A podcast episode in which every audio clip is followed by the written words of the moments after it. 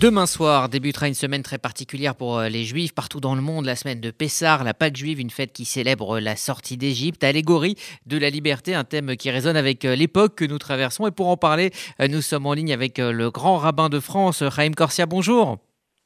Bonjour. Merci de nous faire le plaisir d'évoquer Pessar sur l'antenne de RCJ. Pessar, c'est une fête aux multiples symboles. Elle évoque la liberté, elle évoque l'avenir, mais aussi l'humilité. Oui, l'humilité du pain euh, du pain que nos ancêtres ont consommé sans avoir même le temps de le laisser monter.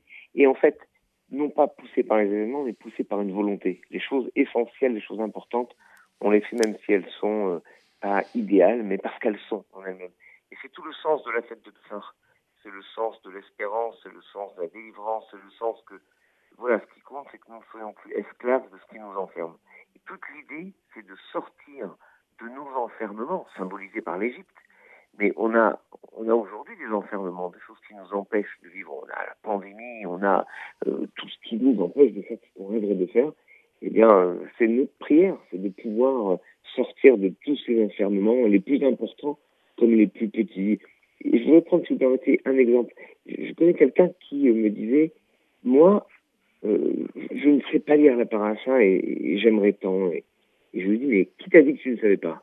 Eh bien, je ne sais pas. Et je lui dis, on va t'apprendre un petit morceau. Et il a appris l'un des plus petits morceaux.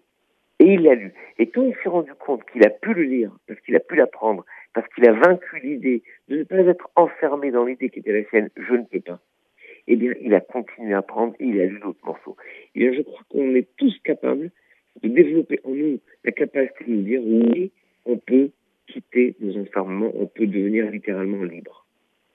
Alors pour euh, les familles qui ont l'habitude de se réunir, euh, cela va être euh, une fois de plus compliqué. Alors en, Israël, c'est une vraie libération puisque les, familles vont pouvoir se retrouver. Ce n'est pas encore le cas en France. Quelles sont les, consignes, ou en tout cas les conseils que vous donnez à, nos co-religionnaires?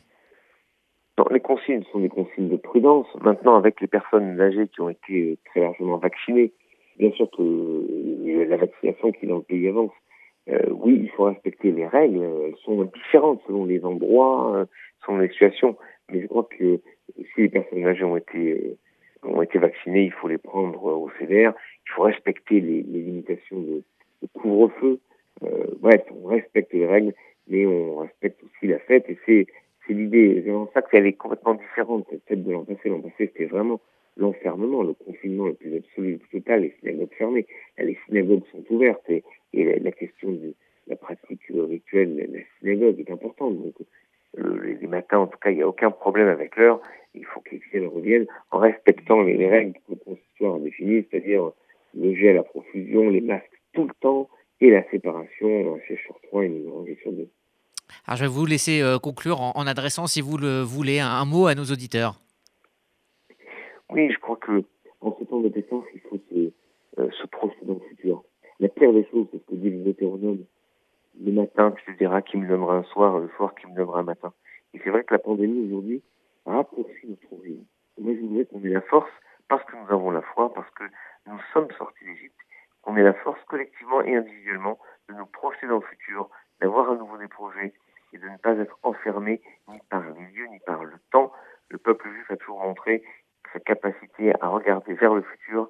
Et euh, nous avons rencontré euh, tant et tant de fois la volonté de Dieu de nous assurer ce futur. Alors à chacun, chacune, bonne fête. Chak Samer, Pessah, Kacher et Samer. Heureuse fête de Pessah. Merci, euh, Chaim Corsia, grand rabbin de France, et très bonne fête de Pessah à vous.